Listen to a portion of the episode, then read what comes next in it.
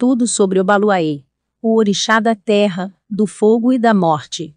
O orixá mais temido dentre todos, conhecido como Obaluaê, entre outros nomes. Ele é o responsável pela terra, pelo fogo e pela morte, por causa do seu poder, é tão temido pelos humanos. Tanto no candomblé quanto o Obaluaê na Umbanda é sinônimo de temor, pois ninguém esconde nada deste orixá, ele é capaz de enxergar qualquer detalhe da vida de uma pessoa, é também o responsável pela morte já, que rege a terra, e é dela que tudo nasce e tem seu fim.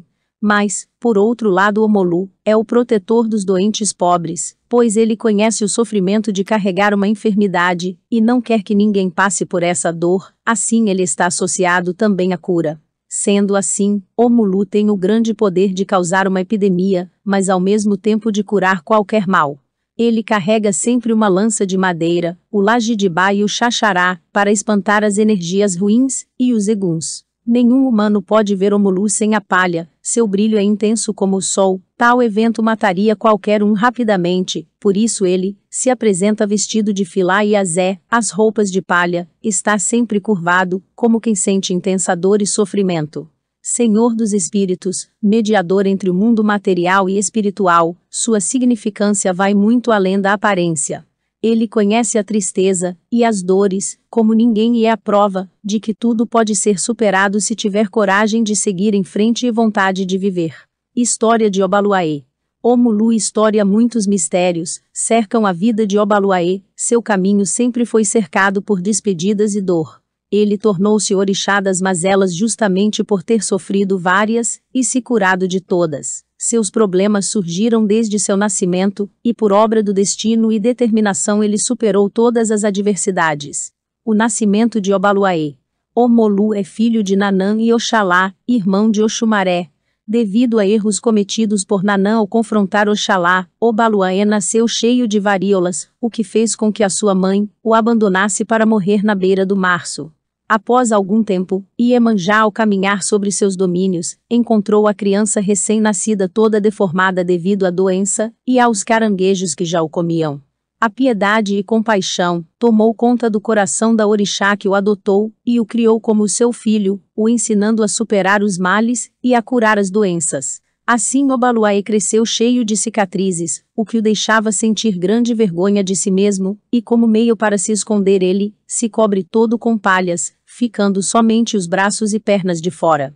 Assim o orixá cresceu sempre tímido, e de cabeça baixa, se escondendo de todos, e pensando no porquê fora abandonado, estes sentimentos fez com que ele se tornasse muito sério, sempre pensativo e compenetrado em seus pensamentos, e algumas vezes até mesmo mal-humorado.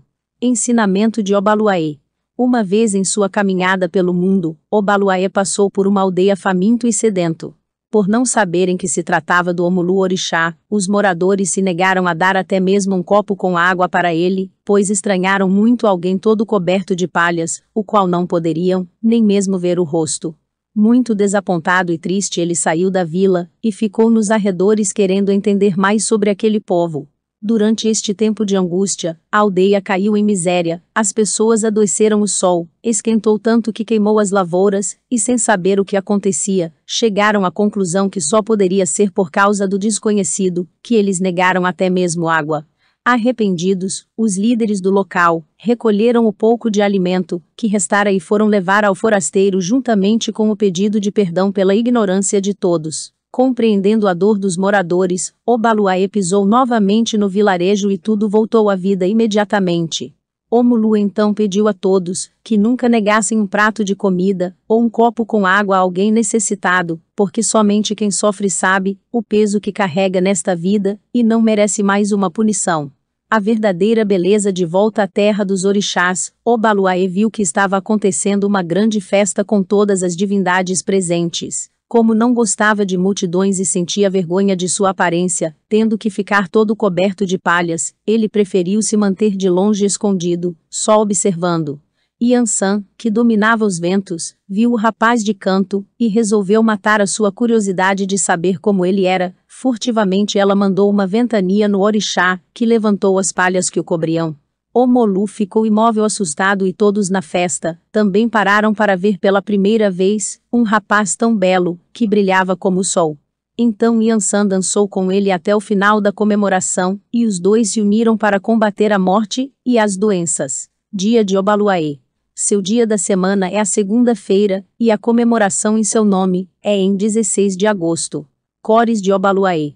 Suas principais cores são o preto, vermelho e branco. Características das filhas e filhos de Obaluaê. São pessoas com um aspecto depressivo e que estão sempre vendo a vida de forma negativa. Os filhos de Omulu andam com semblante triste e costumam reclamar muito da saúde e de dores. Para piorar a situação, são teimosos e não acreditam que podem reverter a situação ou que estão, na verdade, muito bi. São pessoas carinhosas e doces, mas o seu lado ranzinza é o mais expressivo, faz com que qualquer pessoa otimista desanime da vida após conversar com ele. Costumam apresentar manchas na pele e realmente sentem dores no corpo com frequência. Não entre na lista de inimigos de um filho de Omulu, eles são vingativos e conseguirão te fazer sentir o pior dos seres humanos. Mas, dentre tantas qualidades negativas, eles possuem uma das melhores características: são extremamente amigos. Se você tem a confiança de alguém que é filho de Obaluaê, saiba que tem a melhor amizade do mundo. São também pessoas muito trabalhadoras e dedicadas em tudo o que fazem. São muito limpos e vaidosos, costumam ser muito bonitos se não for fisicamente, são espiritualmente, por isso conquistam as pessoas sem nem mesmo se esforçar possuem o brilho do sol em sua alma, são inquietos e mudam facilmente de opinião. Sincretismo de Obaluaê. Este orixá possui dois sincretismos, pois ele age em duas linhas diferentes. Sincretismo de Obaluaê. Quando acompanhado de Nanã, ele é Obaluaê, o mais jovem, enquanto sua mãe apaga as memórias das pessoas, que logo morrerão. Ele faz a passagem de sua alma do mundo material para o espiritual. Este orixá é sincretizado com São Roque, um santo da Igreja Católica padroeiro dos enfermos vítimas de peste e dos cirurgiões. Sincretismo de Omulu. Ao se apresentar com Iemanjá, ele assume uma forma mais velha e recebe o nome de Omulu. Enquanto Obaluaê rege a passagem para a morte, Omulu juntamente com Iemanjá traz a encarnação, a vida. Seu sincretismo nesta forma é com São Lázaro, o protetor dos leprosos e dos mendigos, que mesmo carregando diversas chagas em seu corpo, não deixou de ter fé. Oração ao Orixá Obaluaê proteja-me, Pai, a Totô Obaluaê. O Mestre da vida, proteja seus filhos para que suas vidas sejam marcadas pela saúde. Vós é o limitador das enfermidades, vós é médico dos corpos terrenos e almas eternas. Suplicamos sua misericórdia aos males que nos afetam.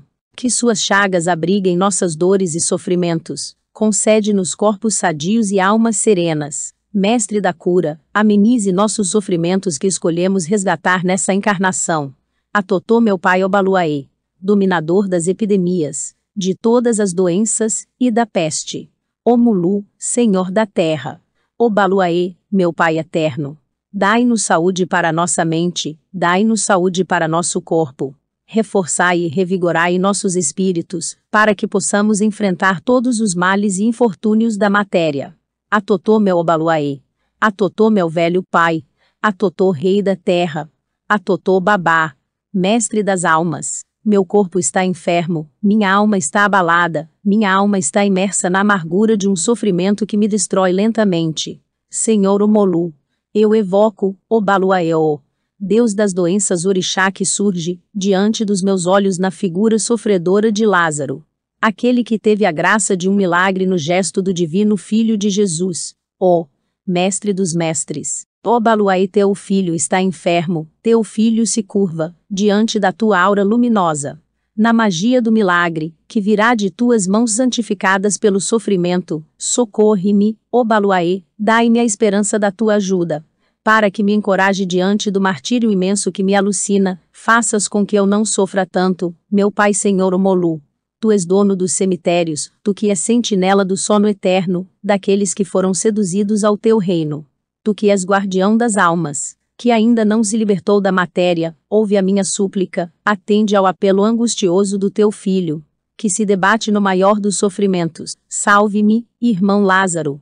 Aqui estou diante da tua imagem sofredora, erguendo a derradeira prece dos vencidos, conformado com o destino que o Pai Supremo determinou. Para que eu suplicasse minha alma no maior dos sofrimentos, salve minha alma desse tormento que me alucina.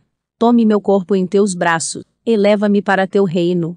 Se achares, porém, que ainda não terminou minha missão neste planeta, encoraja-me com o exemplo da tua humildade e da tua resignação.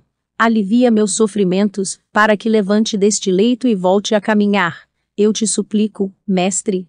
Eu me ajoelho diante do poder imenso, de que és portador. Invoco a vibração do Obaluaê. Ah, tô, tô, meu Pai. Obaluaê, meu Senhor, ajude-me. Salve o Senhor, o Rei da Terra, médico da Umbanda, Senhor da cura de todos os males do corpo e da alma, Pai da riqueza e da bem-aventurança. Em ti deposito minhas dores e amarguras, rogando-te as bênçãos de saúde, paz e prosperidade. Faz-me, Senhor do trabalho, um filho de bom ânimo e disposição, para triunfar na luta pela sobrevivência. Faz-me digno de merecer todo dia e toda noite, vossas bênçãos de luz e misericórdia. Atotô Obaluauê. Saudação ao Baluaê. Atotô Obaluaê. Seu significado é silêncio para o grande rei da terra. Obaluaê é pai da terra, um dos orixás da Umbanda, e do candomblé mais temido, senhor da morte e da vida, a ele cabe a decisão da cura, ou do fim do caminho.